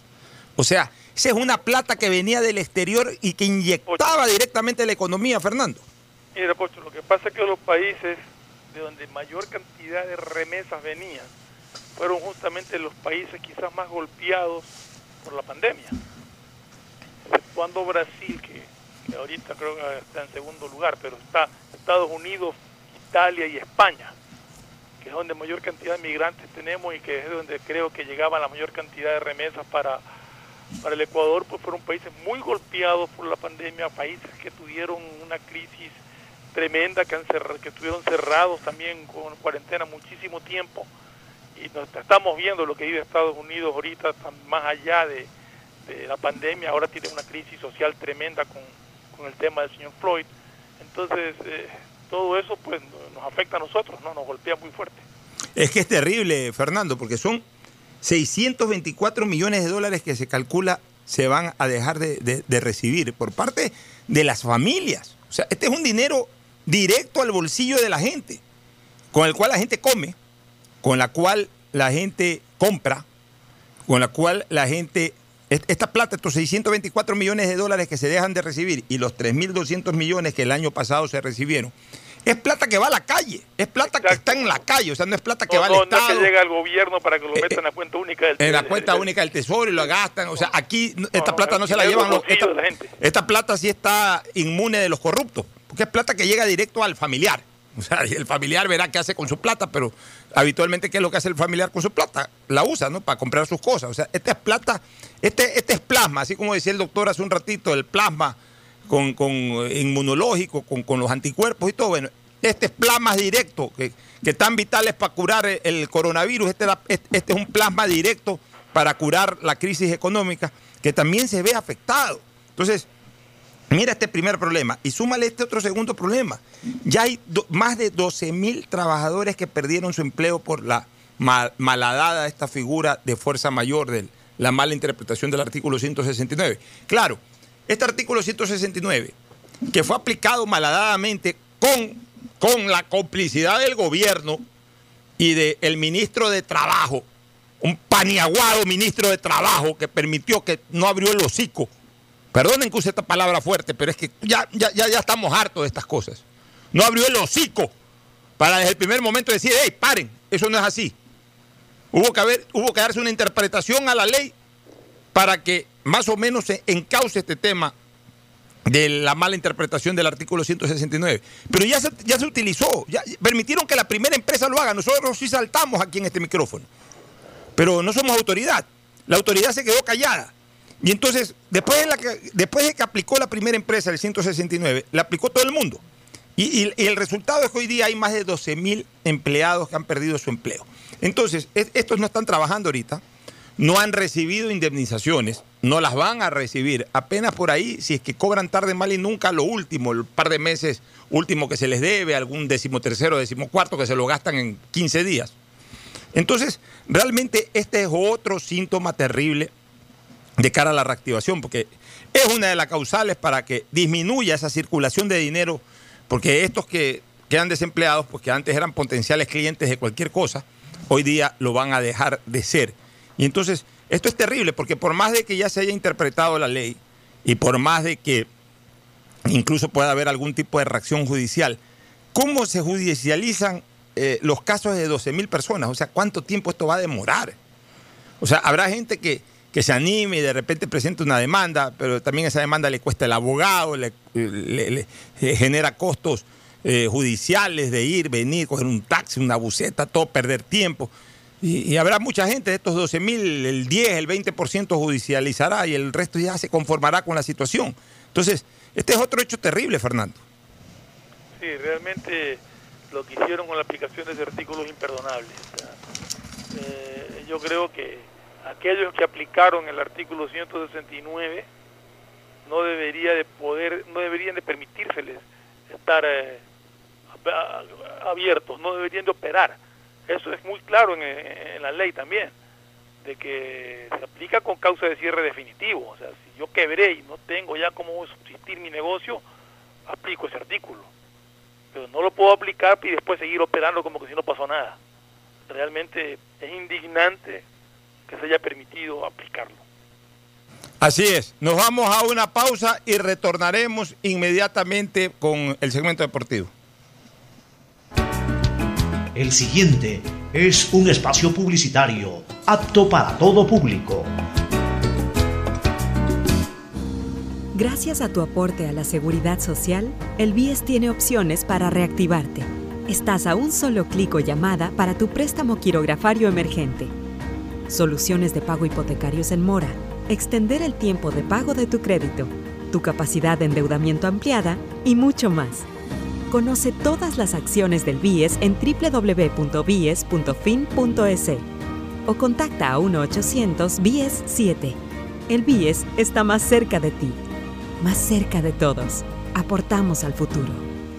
Si quieres estudiar, tener flexibilidad horaria y escoger tu futuro, en la Universidad Católica Santiago de Guayaquil trabajamos por el progreso en la educación, ofreciendo cada día la mejor calidad.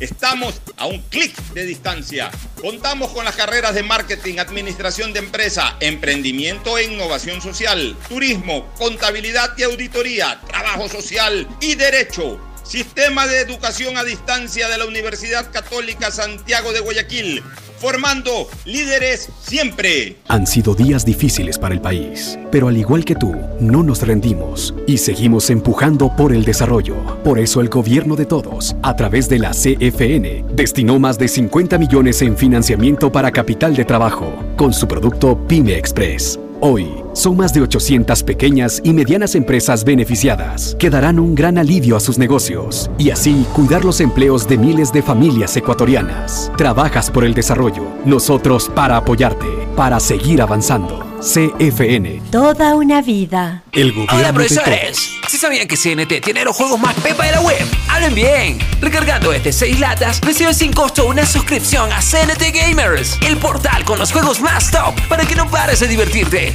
CNT, conectémonos más. Más información en www.cnt.com.es. Gracias a tu aporte a la seguridad social, el BIES tiene opciones para reactivarte. Estás a un solo clic o llamada para tu préstamo quirografario emergente. Soluciones de pago hipotecarios en mora. Extender el tiempo de pago de tu crédito. Tu capacidad de endeudamiento ampliada y mucho más. Conoce todas las acciones del BIES en www.bies.fin.es o contacta a 1-800-BIES-7. El BIES está más cerca de ti, más cerca de todos. Aportamos al futuro. Seamos responsables con los héroes de nuestras calles. En esta emergencia sanitaria, recuerda desechar las mascarillas y guantes en una funda separada de la basura común.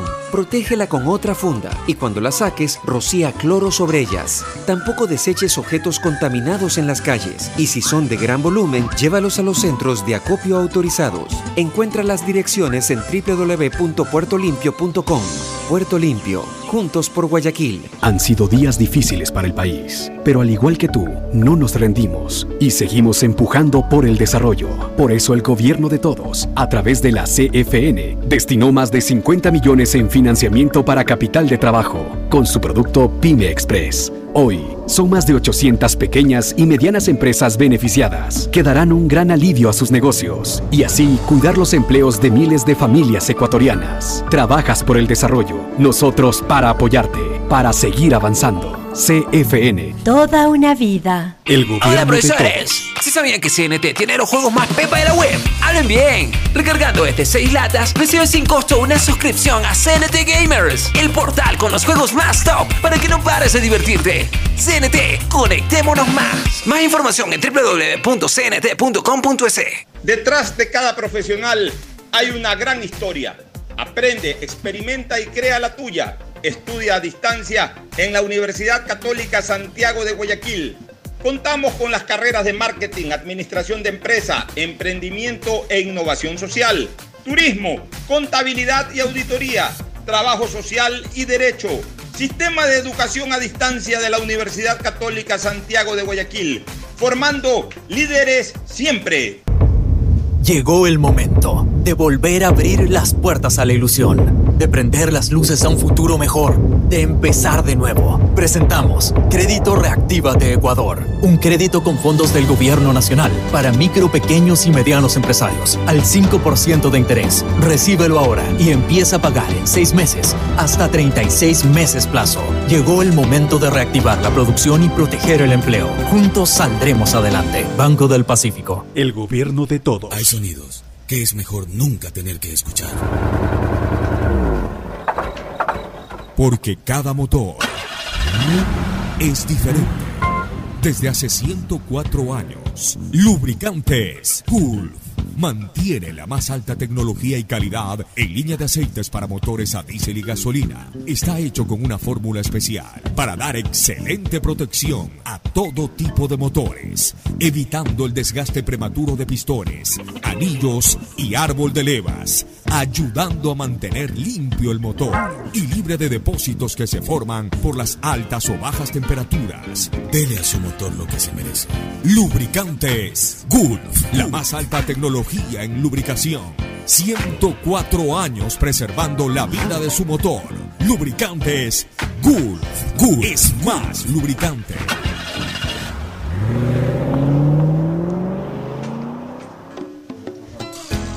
Fin del espacio publicitario. Usted está escuchando un programa de opinión, categoría O, apto para todo. En la hora del pocho presentamos Deportes, Deportes.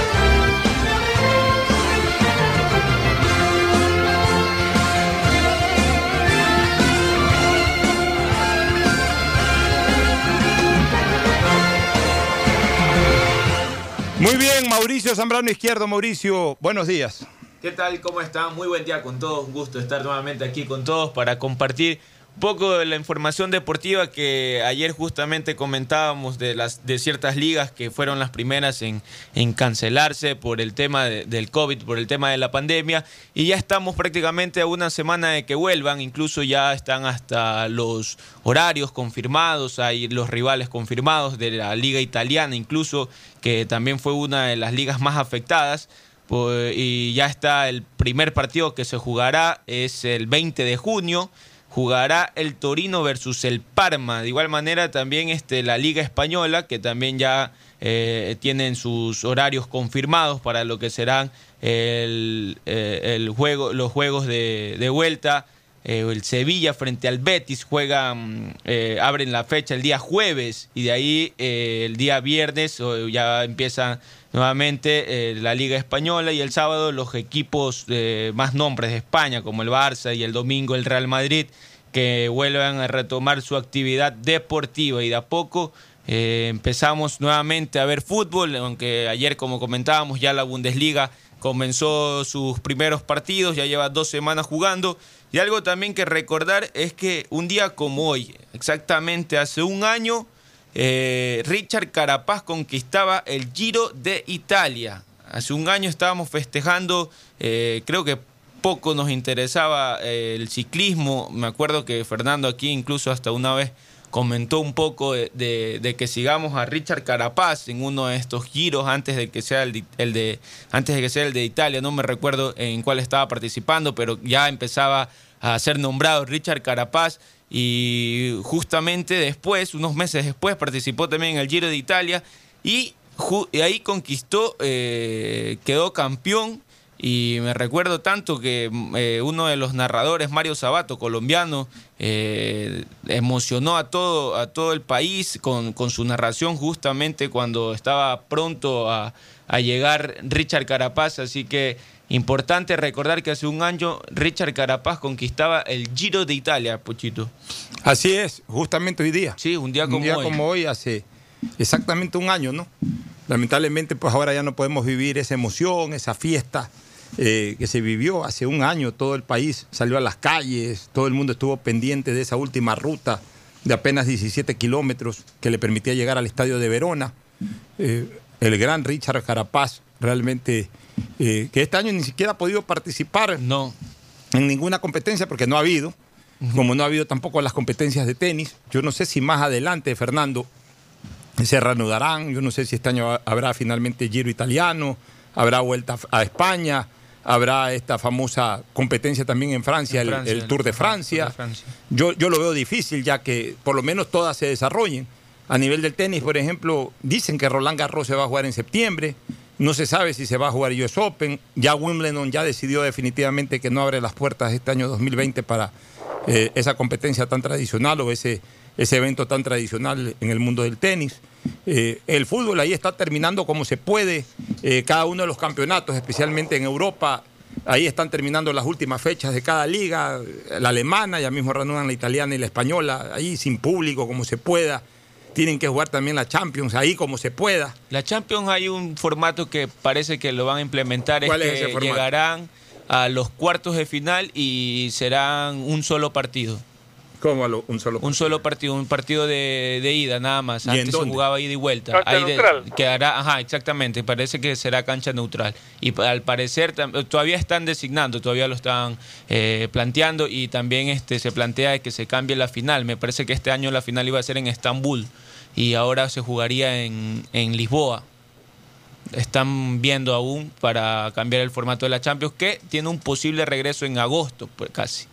Para ¿Cómo- agosto. ¿Cómo un posible regreso? Eh, la Champions regresaría para agosto. Ya, y eso les complica también la Champions del 2021, porque la Champions del, 2021... del do- ahora- la que se está jugando es la de 2019-2020. Por eso, pero le complica la del Claro. 2021 porque la del 2021 arranca ahí por, por septiembre, por agosto. Sí, sí, sí. O sea, normalmente arranca siempre en Imagino que por septiembre. eso es lo que comenta Mauricio de que se va a hacer solamente a un solo Eliminación partido de cuartos de final Ujú.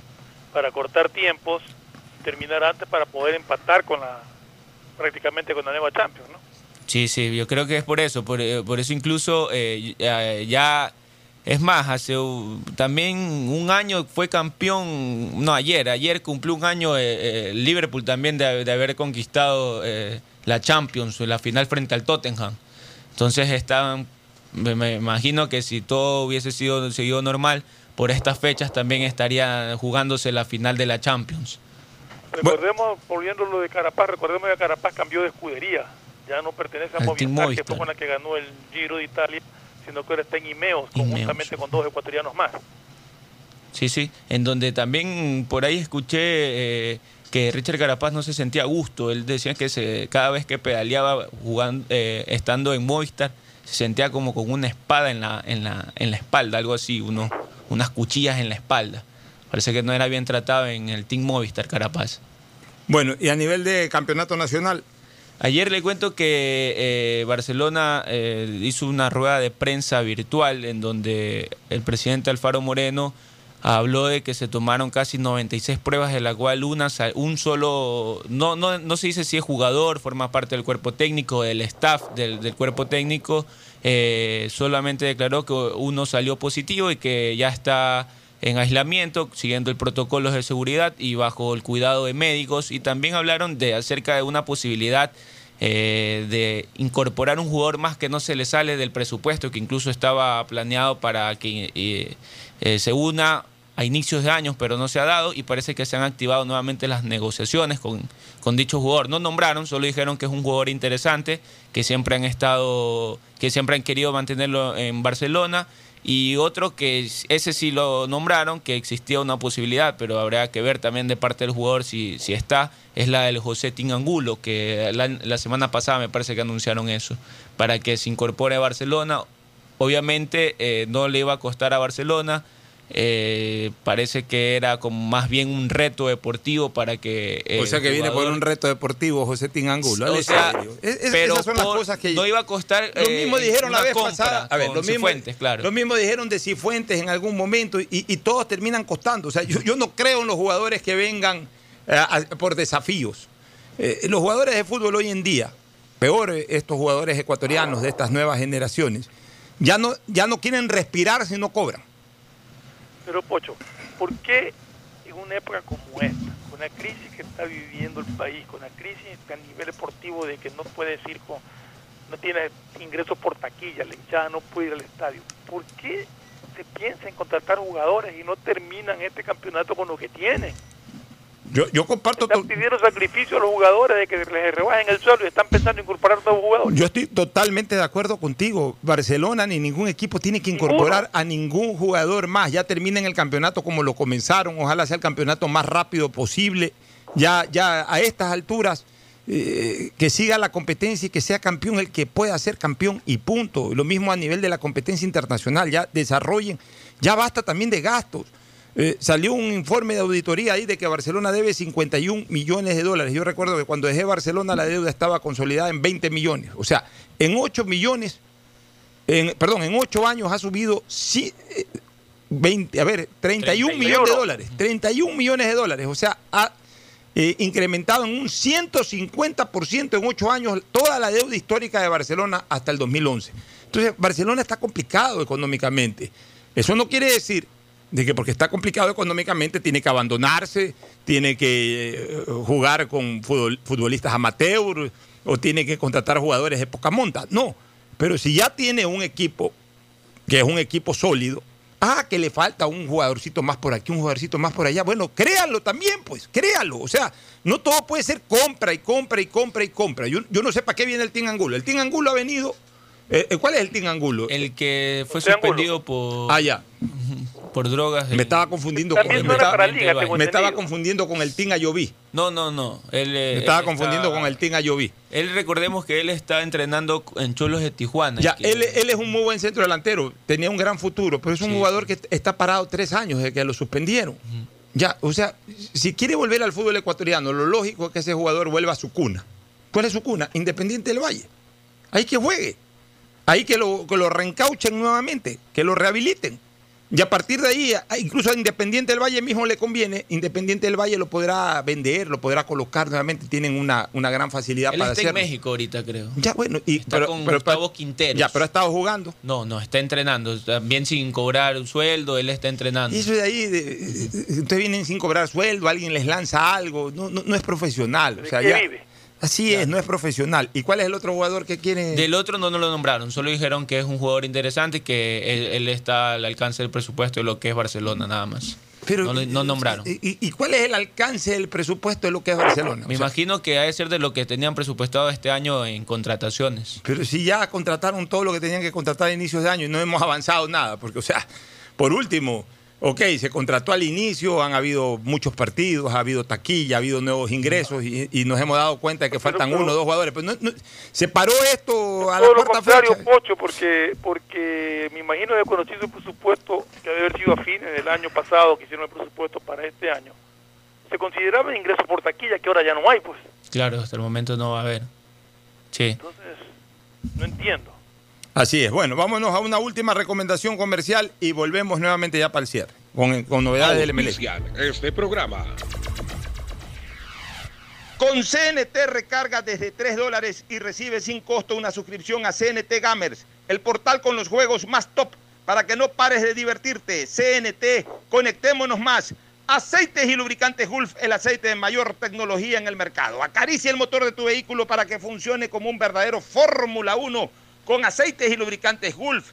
El gobierno de todos y la Corporación Financiera Nacional continúan trabajando por el desarrollo de nuestro país. Si ya tienes un crédito con la CFN, puedes diferir tu pago con una ampliación de plazo y los pymes podrán extender el diferimiento hasta el mes de agosto. Ingresa a www.cfn.fin.es. CFN, el desarrollo es ahora. ¿Quieres estudiar, tener flexibilidad horaria y escoger tu futuro? En la Universidad Católica Santiago de Guayaquil trabajamos para el progreso en educación, ofreciendo cada día la mejor calidad y para ello estamos a un clic de distancia. Escoge la carrera de tu vocación. Puede ser marketing, administración de empresas, emprendimiento e innovación social, turismo, contabilidad y auditoría, trabajo social y también derecho.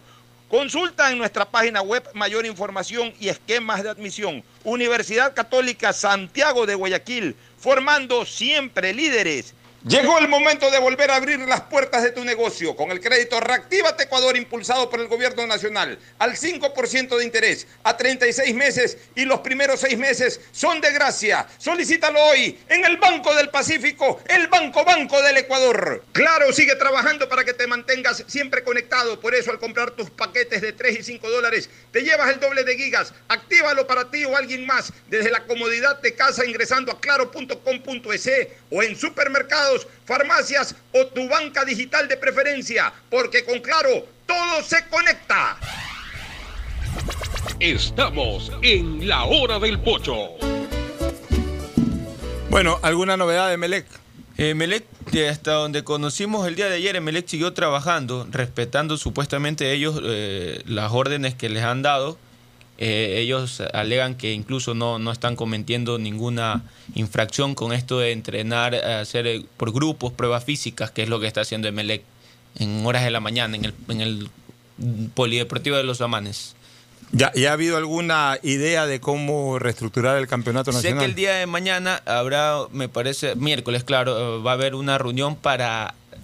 Ahí recién van a asignar una fecha para volver a los entrenamientos. Para volver a los entrenamientos. De Pero ahí el, supuestamente era el 8 de junio que se volvió Exactamente, el 8 de junio, pero eh, por el tema de Melé que se suspendió, eh, volvieron a, a ver para ver si es que asignaban otras fechas. Hay que ver, el día de mañana anunciarán seguramente, eh, se verá si es el 8 de junio, que era la fecha tentativa, y también la fecha tentativa para volver al campeonato era el 17 de junio, 18, por ahí prácticamente. junio o de julio? Julio, julio, perdón, julio, de julio, así es. Bueno, veamos qué pasa. Ojalá ya también el comité, no es el comité, el COE, el COE este que es de, de emergencia nacional, el COE nacional, ya evalúe el tema del- de, de la actividad deportiva, ya tomen una decisión sobre la reapertura, no solamente de escenarios deportivos para la práctica de alta competencia y profesional, sino también la recreacional. Ya la gente quiere comenzar nuevamente a hacer deporte con las precauciones del caso, pero si en Alemania están jugando, en Alemania que hubo muchos más casos y y una situación mucho más fuerte, ya están jugando profesionalmente. O sea, y ya en el momento que se permita jugar profesionalmente, también se puede jugar amateurmente. Lo que hay es que decirle a la gente, en algún momento cuando jueguen tenis o cuando jueguen fútbol o cuando jueguen básquet, es de que no compartan socialmente, que es otra cosa. no claro. compartan socialmente, pero la actividad, el momento en que uno está llevando la pelota y lo, marca otro, no es que ahí el virus va a saltar de, la boca del que lleva la pelota a la boca del que lo marca. pues. O sea, si ya se saludan, se dan besos, abrazos, ahí es otra cosa. Pero en el momento de la actividad deportiva no, va a haber ese traspaso del virus. Este, eh, por eso ya en Alemania están jugando. Es más, el primer eh, partido que vi en Alemania hacían los goles y ni se saludaban, nada. Pero ahora ya veo que otra vez se están medio abrazando, se están dando la mano. O sea, ya, es que es difícil. Es imposible Es difícil también, mantener eh, siempre ese protocolo de distanciamiento después de que de- toda una vida hemos estado acostumbrados a algo distinto. En la parte final, Fernando. Bueno, las recomendaciones de siempre, escuchamos en antes al doctor Zurita, pero seamos claros, tenemos que seguir cuidándonos, tenemos que seguir protegiéndonos, tenemos que seguir cumpliendo con las medidas que nos han dado, el distanciamiento social, el uso de la mascarilla, el, el lavarse continuamente las manos. Estamos ya muy cerca de, de- de terminar con esta pesadilla, pongamos de nuestra parte para ya de una vez por todas salir. Muy bien, nos vamos. Un abrazo. Buenas tardes. Gracias por su sintonía. Este programa fue auspiciado por Aceites y lubricantes Gulf, el aceite de mayor tecnología en el mercado. CFN continúa trabajando por el desarrollo de nuestro país. El desarrollo es ahora. Claro, sigue trabajando para que te mantengas siempre conectado. Por eso al comprar tus paquetes de 3 y 5 dólares te llevas el doble de gigas. Universidad Católica Santiago de Guayaquil y su plan de educación a distancia, formando siempre líderes. Banco del Pacífico, el Banco Banco, con su línea de crédito Reactívate Ecuador al 5% de interés a 3 años y con los primeros 6 meses de gracia. CNT, conectémonos más con recarga de 3 dólares. Recibe sin costo una suscripción a CNT Gamers, el portal con los juegos más top. Este fue un espacio contratado. Radio Atalaya no se solidariza necesariamente con las opiniones aquí vertidas.